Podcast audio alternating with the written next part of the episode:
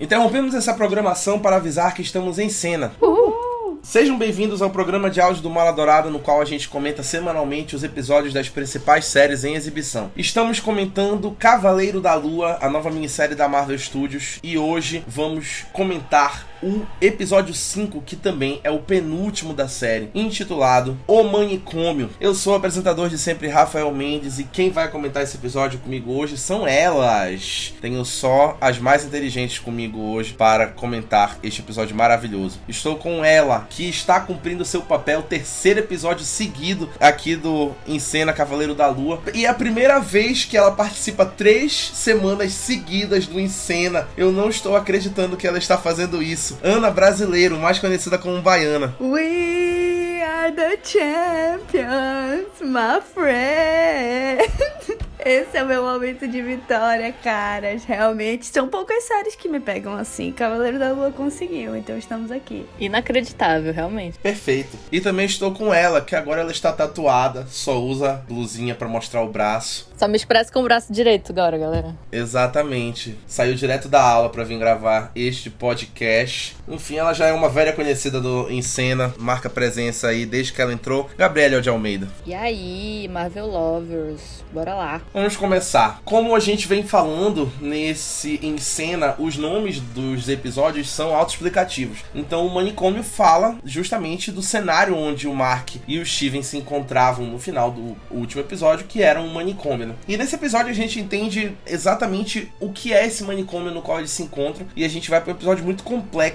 Tem que prestar realmente muita atenção na dinâmica do episódio, nas falas, especialmente quando eles estão falando com a deusa hipopótamo. Já até esqueci o nome dela é Tueret, lembrei. É Tueret? Ou errei? Acho que é outro nome, perdão. Teures. Como é? Tueres. Tueres. Tueres, isso, Tueres. Perfeito, é a Tueres. Tu eres? Tueres, isso. O nome em português é Tueres. A gente tinha visto na semana passada que era Tauered, mas esse é o nome em inglês, né? Então em português é Tueres. O episódio começa em uma gruta, com uma criança gritando, pedindo socorro, e logo depois corta pra mãe dessa criança dizendo que é tudo culpa dela. E fica aí essa cena muito confusa que a gente fica sabendo depois o que que é de fato essa cena e qual é o contexto dela, mas já deixa a gente bem confuso e intrigado. E aí a gente vai pro episódio que corta pra cena final do último episódio, que mostra ali o encontro do Mark e do Steven com a Tueres. Eu tinha esquecido o nome dela. Junto com a Tueres. E aí, de repente, o Mark reaparece na sala do Arthur Harrow, que aqui não é o avatar lá da Amit, ele é só um psiquiatra. E aí o Arthur, assim, com uma atitude muito diferente, né? O Ethan Hawke atuando bem diferente do que ele estava atuando como o Arthur Harrow que a gente conheceu. Ali atuando com uma, assim, uma performance, parece que ele tá muito preocupado, parece que ele realmente quer ajudar, né? Claro que a gente não vai confiar 100%, afinal de contas, nunca é o que parece. Mas ele parece ali bem amigável. E aí ele fala que o Mark tá oscilando entre o hospital Putnam, que é onde ele tá sendo tratado, e a realidade que ele criou. E ele fica dizendo que o Mark fica criando brigas imaginárias no hospital,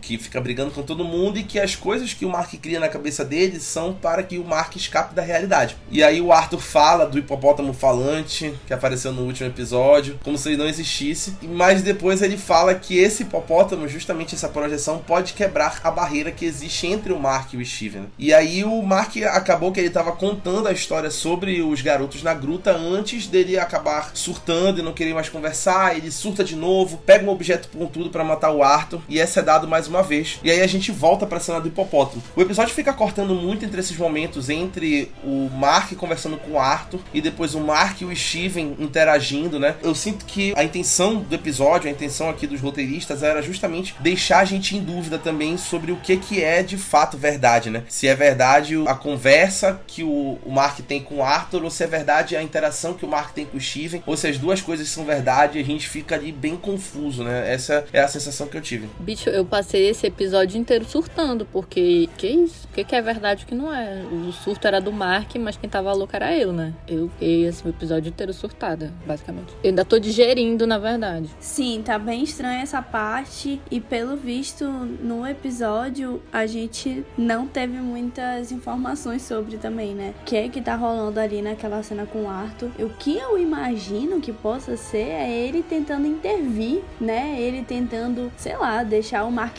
preso lá de alguma forma para não atrapalhar os planos dele. Eu acho que esse seria meu chute. Pois é, o Arthur ele é poderoso, então eu não duvidaria que o Arthur que tá falando aí com o Mark seja o Arthur de verdade, né? Que tá invadindo aí esse plano metafísico que a Tuedes explica depois, mas fica assim bem ambíguo e aí dá até a impressão de que, na verdade, o Arthur que está sendo representado ali, ele é uma projeção do Mark que tá, assim, tentando encontrar uma pessoa para ajudar. Então pode ser que essa versão do Arthur queira realmente ajudar o Mark, porque é uma projeção do próprio Mark, né? Mas ao mesmo tempo eu não acredito muito que seja 100% isso, pode ser o Arthur mesmo, né, de verdade, que tá invadindo aí esse plano. Olha, eu fiquei assim, eu fiquei meio em dúvida, porque o tempo todo é como se o episódio levasse a gente a duvidar do próprio Mark, né? E é tudo sob o ponto de vista dele. Então a gente sempre fica tipo, ah, não, será que ele tá delirando? Será que isso é verdade? Principalmente naquele momento em que ele vê aquele cartaz do filme de onde ele tirou o Steve Grant, né? Então, tipo, quando começa a ficar tudo claro que acabou que ele mesmo inventou uma parte ali da vida dele, né, para ser menos dolorido com a questão dos traumas e tudo mais. Então, a gente não sabe até que ponto aquilo pode ser verdade ou não. Então, eu acho que esse episódio, ele não foi muito esclarecedor. Isso que eu, enfim, eu particularmente foi um dos episódios que eu menos gostei até agora, porque apesar de toda a ação e tudo, dos efeitos, né, e ruins, mas enfim, é, eu acho assim que não foi um episódio muito esclarecedor com relação à história, sabe? Eu achei que eles quiseram muito assim, sei lá, encher linguiça, sabe? Tipo, só para dizer que tem mais um para enfeitar. E sendo que já é o penúltimo, né? Então, enfim, eu acho que podia ser melhor aproveitado para esclarecer outras coisas. Mesmo que eles queiram deixar pontas soltas no último episódio para uma possível próxima temporada, eu acho que não foi um episódio assim que, sei lá, que tipo, valeu muito, assim, pra história, sabe? Eu acho que eles focaram muito nessa questão dos traumas do Mark e podiam ter explicado outras coisas. Cara, eu gostei muito de como eles falaram do Mark e do Steven, né? O episódio ele é sobre os dois. Então ele desenvolve ali os dois e a relação deles, né? Mas, tipo, ele realmente deixa muitas coisas em aberto, né? Assim, para quem gosta desse desenvolvimento é, de personagem é ótimo, né? Mas ficam coisas realmente ali, pontas soltas, que dificilmente vão ser explicadas, porque eles não vão voltar, como tu falaste, semana que vem é o último episódio episódio, mas é exatamente o que o Gabriel falaria se ele estivesse aqui, né? O problema é que a Marvel sofre de colocar muita coisa e vai chegando nos episódios finais, ela vai se enrolar para resolver tudo de uma vez no último episódio, né? E ainda mais que foi, tipo assim, eles pegaram muitas questões dramáticas que não era necessário, tipo, a série inteira tá só ação, ação, ação, aí do nada, assim, parece que brecou aqui. Ah, não, peraí, bora fazer um episódio totalmente dramático, falando de traumas de infância, porque a mãe dele odiava ele, não sei o que. Gente, sabe, eu achei meio sem noção. Eu achei meio um surto, assim, desse, desse roteiro, sabe? Mas, né, fazer o quê? Vamos contextualizar o público que está nos ouvindo, justamente dessas coisas que a gente está falando, que a gente está se adiantando, né? Pro final do episódio a gente pulou um monte de coisa. Então, ali a Tueres pergunta se eles são gêmeos, nessa cena onde ela encontra eles. Eles dão respostas diferentes, o Steven fala que eles são e o Mark fala que não.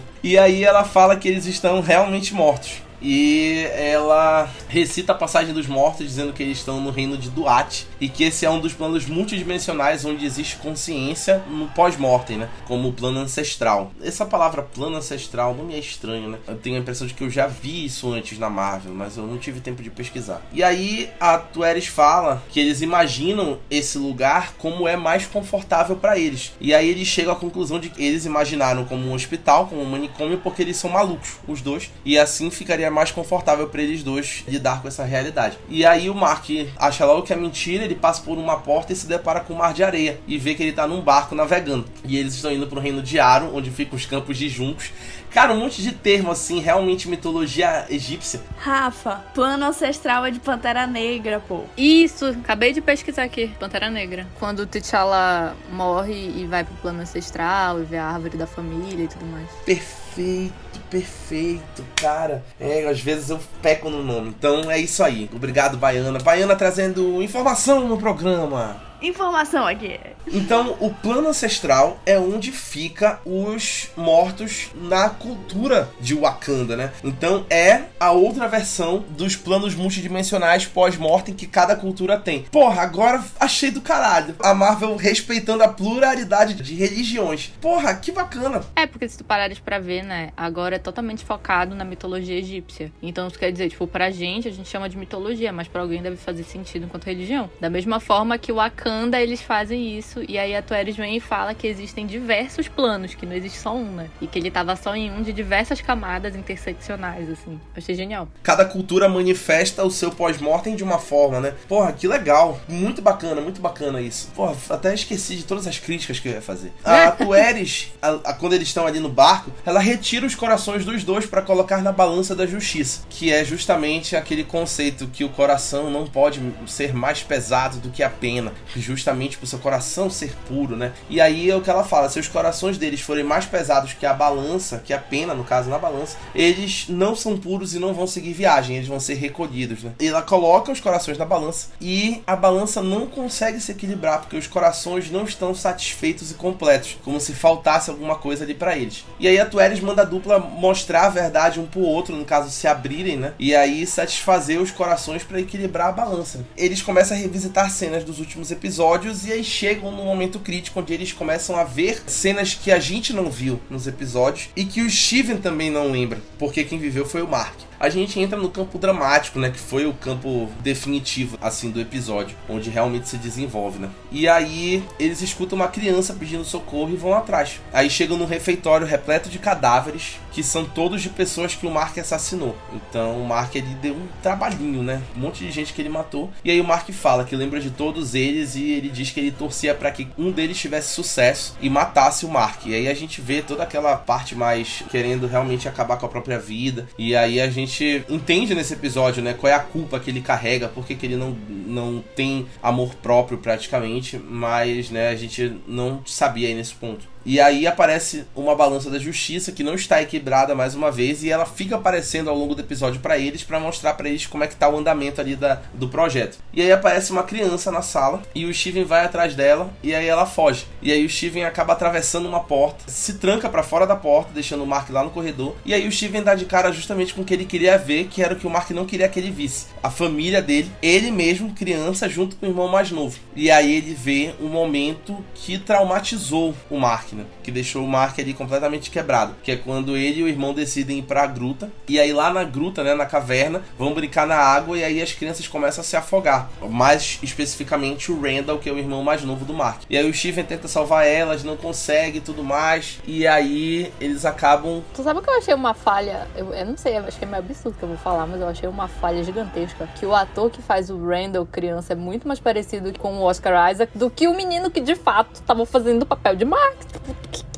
A ver nada. Eu também achei isso. Eu também Tanto achei que eu tava isso. assistindo com a minha irmã, né? Aí ela falou assim: olha, esse menino é parecido com o Oscar Isaac. Eu falei, mas ele é o irmão do Mark, ele não é o Mark. Aí a gente ficou, tipo, com várias interrogações, assim, que isso, galera? E depois, quando aparece ele é adolescente, também não tem absolutamente nada a ver. Pois é, nada a ver. Quando começou a passar essa cena, eu até falei pro meu irmão também, que eu assisto com ele, e aí eu falei, porra, quem foi que morreu? Foi o Mark que morreu aí já? Porque a criancinha sumiu, pô. E aí ele fala assim, não, pô, o mais velho é que é o Mark. Aí eu fiquei, não, porra. Não, não é o mais velho que é o Mark, cara. O mais novo que é o Mark, pô, a cara dele. Aí depois, não, é o mais velho que é o Mark. Eu fiquei, não, peraí, pô, isso não faz o menor sentido. Eu também achei. Pois é, pô. Tem umas coisas assim que eu não entendo, sabe? Que não fazem o Sendo que, sentido, porra, a Marvel é né? tão boa com o casting dela. E aí ela colocou, tipo, o irmão mais novo do Mark, mais parecido com o Mark do que o ator que faz o Mark jovem, pô. Não entendi essa. Eu super tive essa confusão também, pô. Foi completamente doidice. Mas tá, né? A gente só aceitou. O que, que a gente vai fazer? A gente vai mandar a Marvel refilmar o episódio?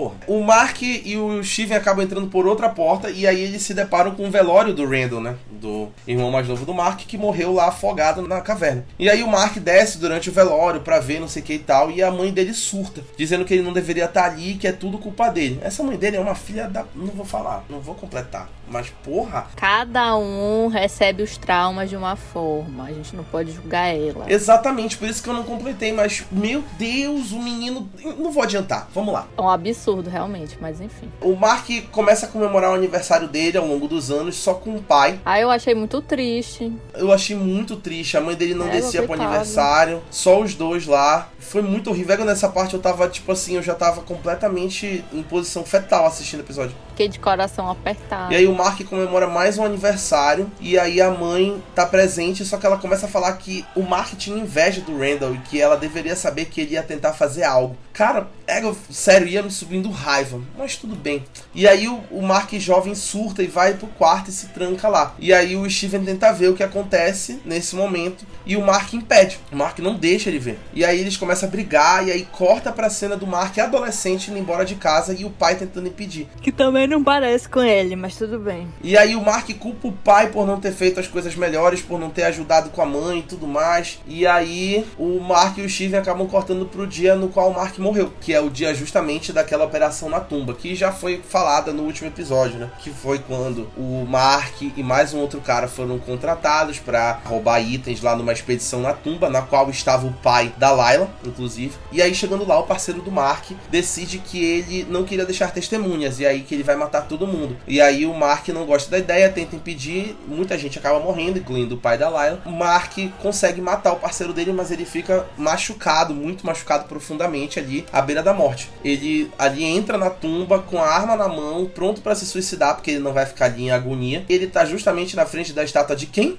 Do Concho, nosso querido. O Concho começa a falar com ele, dizendo que a morte dele seria um desperdício. Claro, porque o Concho é um manipulador do caralho. Concho oferece os poderes para ele, se ele for o avatar do Concho. Diz que ele vai dar isso, se aquilo, se o Mark proteger as pessoas na noite e pegar quem merece e tal. O Mark aceita, ganha os poderes, veste o uniforme pela primeira vez. E aqui eu tenho um comentário para fazer. Mais uma vez, que merda de efeitos visuais. Eu não consigo acreditar. Égua, juro, nessa cena, ele colocando o uniforme do Cavaleiro da Lua pela primeira vez. Eu digo desde o primeiro episódio que esse uniforme é problemático. Não sei que. Égua, e o uniforme tá tão bonito. Não sei que cacete O é esse que uniforme eles tá fazem com esse porra. uniforme, É- gente. A coisa... não, não é possível que seja tão difícil Égua assim. também ficou incrédulo. Não é possível, cara. Porra, como é. Não é possível que, que o Kevin Feige não liberou dinheiro suficiente pro Disney Plus é, pagar o salário do Oscar Isaac, pagar o salário do Ethan Hawke. E, porra, fazer efeitos visuais decentes. Porque tá uma merda. É do primeiro episódio até agora. Não melhora. Pô, galera, Não, não vai melhorar. eu senti. Eu senti incômodo mais nas cenas com tela verde, assim, sabe? Cena de ação que dá. A gente percebe muito a tela verde ali. É tipo aquela perseguição lá do caminhão e tudo que a gente já até comentou em outro episódio. Mas essa eu não senti, ó. Não senti muito. Toda vez que aparece o uniforme, eu me incomodo. Acho que eu fico tão hipnotizada que eu achei tão lindo que eu nem percebo. Então vai ver que eles pagaram ele justamente por isso, apostando nisso. E assim, dá certo com as pessoas. não com todas. Eu tava falando do uniforme, viu? Mas o Oscar Isaac serve também. Sim, o Oscar Isaac, claro que ele serve. É dele que eu sempre falo, né? Mas tudo bem. Inclusive, nunca mais apareceu uma cena boa como aquela, né? Daquela última vez. Aquela, né? cena Dele de excelente. cueca no Egito. Porra. Nunca mais aquela tivemos a cena. honra, né? Infelizmente. né? Só aquela vez vou ter que ficar voltando naquela cena, né? Porra. Ai, ai. É, não é nem do uniforme em si que eu falo, né? Eu falo da forma como o uniforme aparece. Porque ele de uniforme brigando, ok. Ele provavelmente usa um, um uniforme feito ali pelo pessoal da maquiagem. Mas, cara, na hora que o uniforme veste ele, é tava horrível. mumificando ele, assim. É, pô, juro, é- são efeitos visuais. Em 77, Star Wars fez efeitos visuais melhores do que os efeitos visuais de Cavaleiro da Lua agora. Porra, não é possível, velho. Tô te falando, isso não é exagero. O problema é que justamente como a gente fica envolvido na história, como a Baiana falou, aí tu acaba ali, né? Tá, já tô aqui mesmo. Aí só depois que tu para pra pensar, porra, foi ruim, né? É para isso que eu tô pagando Disney Plus todo mês. É, pra ver esses efeitos visuais, né? E a Baiana continua sem falar nada, porque ela continua hipnotizada. Não é possível que os 30 reais que eu pago todo mês. não paga, não? A minha mensalidade não paga, não? Tudo bem que o real tá desvalorizado. Exatamente. Logo depois dessa cena, a balança parece quase equilibrada. E aí eles acham, não, não sei o que, o que, que falta a gente fazer? Eles voltam pra falar com a Tueres e ela fala que o mundo superior está em caos e que almas estão sendo julgadas prematuramente. Ou seja, é o Harrow que já está em ação, provavelmente ele libertou a Amit, né? Lá em cima. E aí a dupla pede ajuda pra Tueres, pra ela levar eles de volta até o Concho, pra eles pegarem os poderes de volta, enfrentar o Harrow e tudo mais. E aí a Tueres aceita aproveita e começa a levar eles pro, pro portão de Osiris. E aí a dupla continua tentando equilibrar a balança. E aí o Steven quer voltar para ver mais da juventude, o Mark não quer, o Mark surta, começa a se bater. Porra, tem que admitir que o Oscar Isaac ele é incrível, né? Nessa cena que ele tá se batendo, que ele diz que ele não vai voltar, que ele não quer mostrar a cena do passado. Cara, muito intenso, né? Ele atua de forma muito intensa. Eu acho impressionante. E aí ele aparece ali na sala do Arthur Harrow e o Harrow diz que não cedou ele e fala que ele tá revivendo memórias de forma dolorosa, mas que ele entende que é porque o Mark quer saber ali, quer explorar ali como ele criou o Steven. E aí ele orienta o Mark a se abrir com o Steven para descobrirem isso juntos, né? Que é uma coisa que o Mark ele tá se prendendo. E é uma coisa que, por exemplo, a Layla mesmo falava, né, que o Mark se fecha, ele não conta nada para ninguém porque ele não consegue se abrir. E aí ele vai tentar se abrir agora com o Steven, né? Eu acho muito bacana que esse episódio é realmente um, uma dinâmica de irmãos, né? Melhores amigos, irmãos, essa energia deles, assim. Ele e o alter ego dele, excelente. Melhor amigo da personalidade alternativa dele, né? amigo imaginário. Completamente. Eles resolvem visitar a cena que eu, o Mark não queria ver. O Mark tá ali preso no quarto, né? Fechado no quarto, trancado, né? Por que, que eu falei preso, fechado, se a palavra era trancado? Ele tá ali trancado dentro do quarto, não quer falar com ninguém e tudo mais. E aí a mãe deles começa a bater na porta do quarto, na sequência daquela cena do aniversário, porque ela quer falar com ele, enfim, quer obviamente abusar mais dele psicologicamente. E aí nessa cena, pela primeira vez, o Mark troca de personalidade e se torna o Steven, com um sotaque inglês, uma atitude muito mais pacífica e tudo mais. E aí eles descobrem ali, mais o Steven, né? Descobre que o nome Steven Grant foi dado por causa do explorador, da série que ele assistia que tinha um pôster no quarto. E aí ele fala, na fala do personagem lá do, da série, né? Fala assim, que é o homem que não teme nada. O Steven Grant, o Steven Grant. E aí tu fica assim, meu Deus, ele criou o Steven para proteger ele. E aí tu fica meio, eu não acredito. Nessa hora eu chorei. É, nessa hora eu me acabei de chorar sentado, olhando para ele assim, tu entendendo de onde veio o Steven. Que o Steven era justamente, tipo assim, ele criou uma. Ele criou uma versão dele que ia ter uma vida feliz e uma vida despreocupada que ele nunca pôde ter, né? Pra que meio que salvasse eles dois, né? Eu fiquei meio assim, eu não acredito nisso. Aí eu já tava. Eu chorei muito nesse momento, eu chorei muito. Eu fiquei devastado. Caralho, como que tu chorou? Porque foi muito lindo. A, a explicação, tipo assim, a série toda o Mark tá ali evitando o Steven e brigando com ele. Tipo assim, agora tu descobre que o, o Mark criou o Steven para ser basicamente tudo que ele queria ser, entendeu? Tipo assim, a intenção era que o Steven fosse a pessoa ideal, né? É, foi incrível esse momento, muito incrível. E, pô, a atuação do Oscar Isaac torna tudo muito melhor. É impossível tu não ficar ali, como a baiana fala, hipnotizado vendo o Oscar Isaac naquele momento. É, realmente a atuação dele foi do caralho. Eu acho que, assim, Freud agora tá batendo palmas lá do céu, entendeu? Pra esse episódio. a psicanálise. Lá do plano ancestral, amiga. Do plano ancestral. Não, é menos a parte mística da coisa, mas a parte do, do transtorno dissociativo. Nossa, essa cena realmente foi muito forte. Não cheguei a chorar, mas me comoveu muito. E eu acho que também foi uma boa escolha narrativa eles terem feito a gente acreditar também, no caso para quem não conhece os quadrinhos, tudo, que o Steven também era o original, né? Porque era o que ele acreditava. Então isso também deu uma, uma surpresa pro espectador nesse momento. Descobri que na verdade quem veio depois foi o Steven, que ele nasceu como Mark. O ovo ou a galinha, né? exatamente. E aí, enfim, para quem já conhece a história já sabia, mas foi algo que na série a gente descobriu nesse momento. É, eu gostei demais, cara. Gostei demais dessa escolha narrativa, como tu falaste. Foi muito bem feito e contar essa, esse detalhe aí nesse momento realmente me surpreendeu. A mãe entra no quarto pega o cinto para bater no Steven jovem, né? E aí o Mark tira o Steven lá de dentro justamente para ele não ver aquela cena. E aí o Mark fala que o Steven foi criado para que um deles vivesse uma vida perfeita, sem traumas e tudo mais. E tipo assim, poupou o Steven de tudo que o Mark sofreu, incluindo da morte da mãe, que o Mark nunca contou pro Steven. E o Steven não acredita porque ele fala com a mãe todo dia e tudo mais. E é verdade, desde o primeiro episódio ele liga pra mãe todo dia, né? E aí o Steven surta e aí acorda na sala do Harold, no controle do corpo. E aí o Steven estranha tudo, estranha a aparência do Harry. E esse momento eu anotei porque eu adorei, né? O Steven fala que o Arthur Harrow parece o Ned Flanders. Ou seja, Simpsons se tornou cânone na Marvel, né? Caramba! Agora que é tudo da Disney, né? A Disney pode fazer referência ao que ela quiser, porque é tudo propriedade dela, né? Eu não tinha pegado essa, meu Deus. É, pô, ele fala, você tá a cara do Ned Flanders. Aí eu fiquei, meu Deus, Simpsons é cânone. Como assim Simpsons existe na Marvel? Eles assistem Simpsons, que coisa maravilhosa. Então é tipo, a Disney é tudo dela mesmo.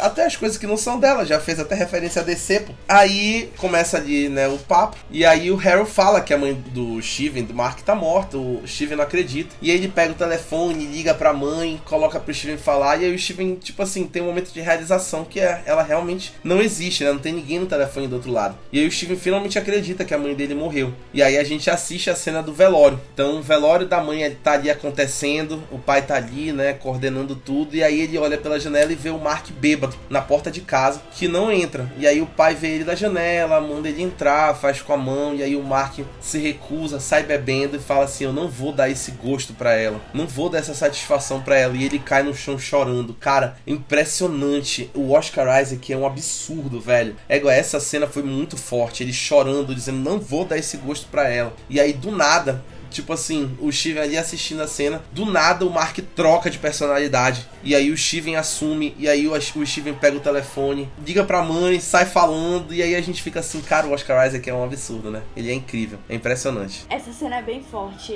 Ele com o Kipá e tudo se torna algo assim, né? Que ele fica tipo, ai, ele chorando lá na rua. Horrível, não quero nem comentar.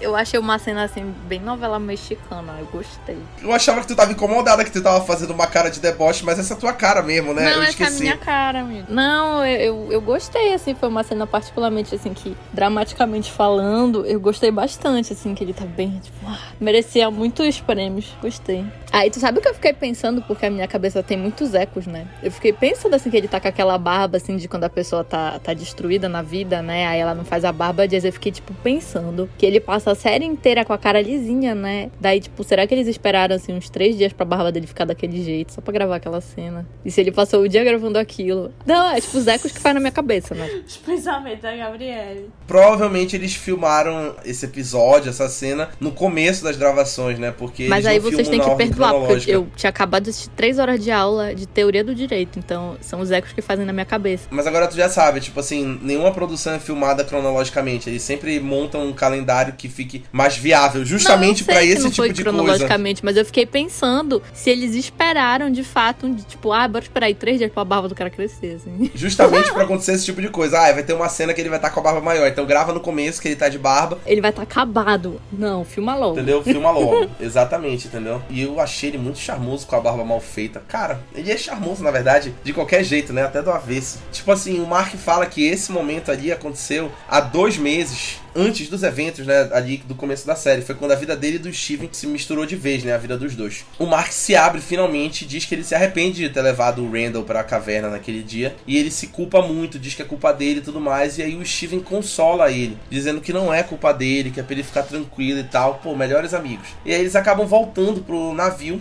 e aí vem que a balança continua desequilibrada. E aí a Tueres, a, é, a Tueres fala que as almas do Duat vão reivindicar eles. As almas aparecem, eles começa a brigar e o Mark acaba sendo nocauteado. O Steven cria coragem, decide lutar, salva o Mark e tudo mais. Aí fica aquele momento, porra, lindos, conseguiram, deu certo. Só que aí o Mark é pego por uma última alma. E aí o Steven vai para cima da alma para salvar o Mark se sacrifica e cai do barco e fica na areia. E aí o Mark fica, para o barco que eu quero salvar o Steven. E o Steven, pô, vou tentar alcançar você. Só que quando ele começa a correr, a areia pega ele e acaba sendo petrificado nas areias. E aí eu fiquei nesse momento, eu não acredito que o Steven vai ficar.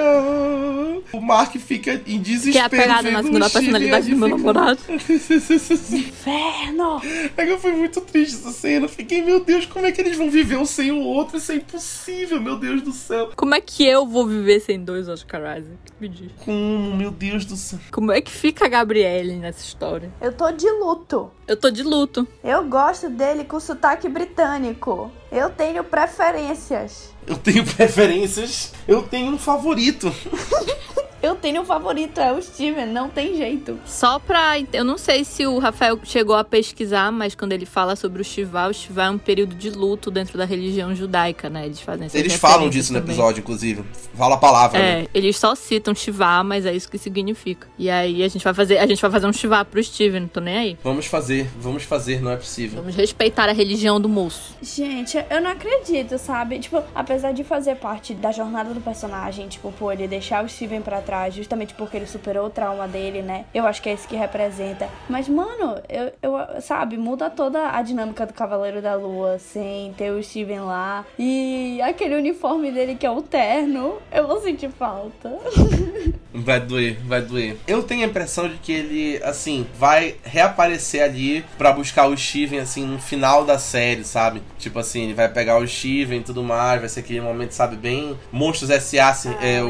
o, o Sunny reencontrando a Boo. Um negócio bem assim, sabe? Dessa energia. O problema é que é o momento em que equilibra a balança, né? Quando ele finalmente fica pra trás. E aí, como é que ele vai voltar ali? Ele ficou no limbo, preso, né? Tipo, jogado fora. E aí eu acho que é meio difícil ele voltar. Pelo menos nessa temporada, né? Eu não sei numa segunda temporada, possivelmente. Porque me parece que vai ficar, né, várias pontas soltas pra gente se estressar semana que vem. A Marvel falou que seria uma minissérie, né? Então não sei se vai ter uma segunda temporada de fato. Se não for, vai ser muita sacanagem. Eu acho que ele vai subir para o plano terrestre, vai derrotar o Arthur e aí ele vai voltar pra tentar buscar o Steven, entendeu? Acho que vai acontecer isso, né? Também acho. Ah, deixa eu abraçar meus traumas de novo. Ótimo. Terapia pra quê? E aí uma coisa interessante é que o Mark, depois que, óbvio, a balança se equilibra, ele vai parar num campo de lírios sob a luz do sol, tipo como se ele tivesse atingido o Nirvana. Eu achei essa cena muito confusa. Óbvio que eles vão explicar ela no, no começo do próximo episódio, Eu achei né? Meio. assim,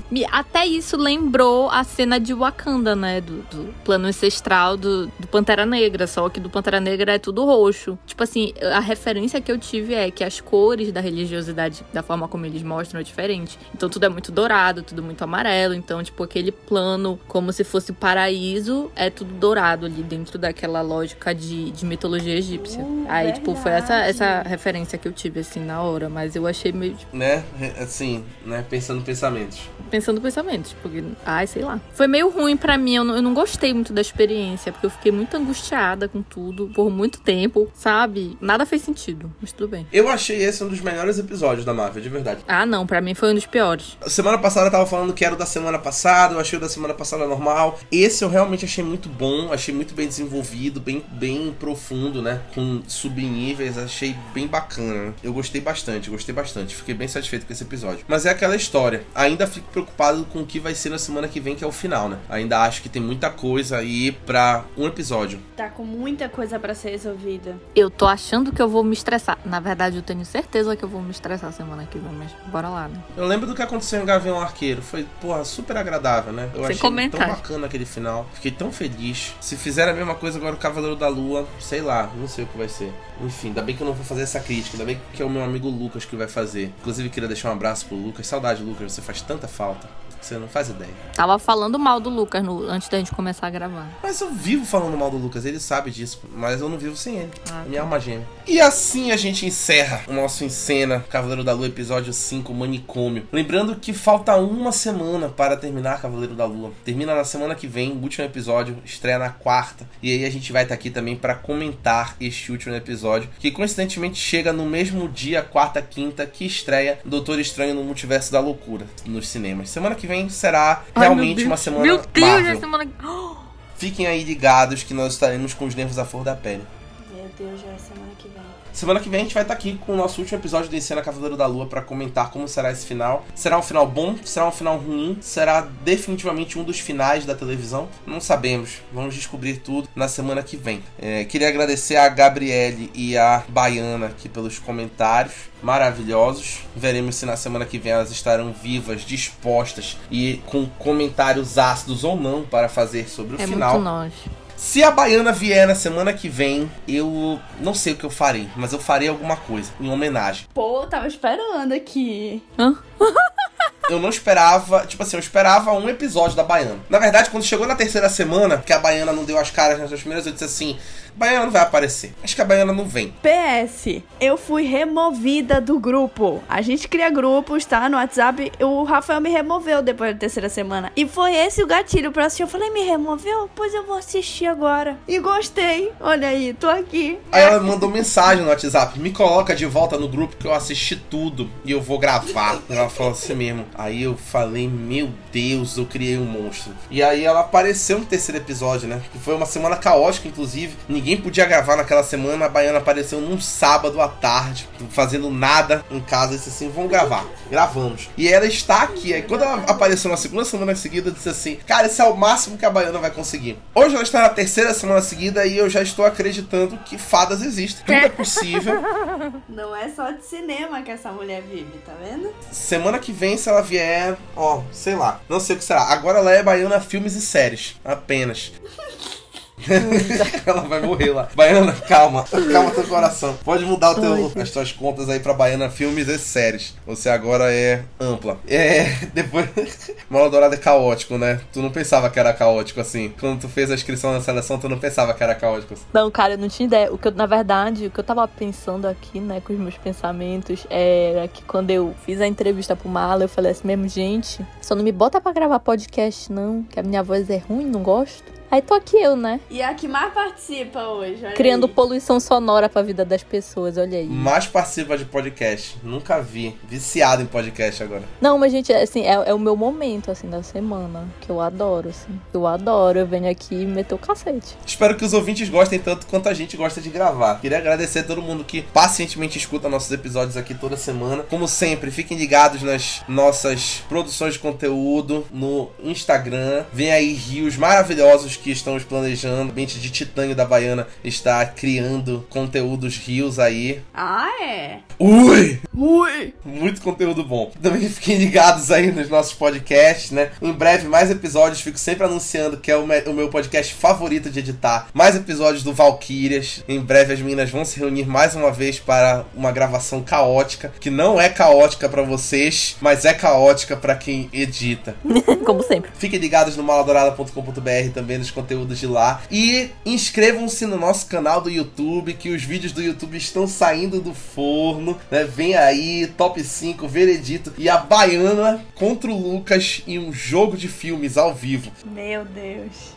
Vocês não perdem por esperar como foi caótico esse jogo de filmes deles dois. Então, é, fiquem ligados aí. Até semana que vem para o último em cena Cavaleiro da Lua. E tchau. Tchau. Tchau.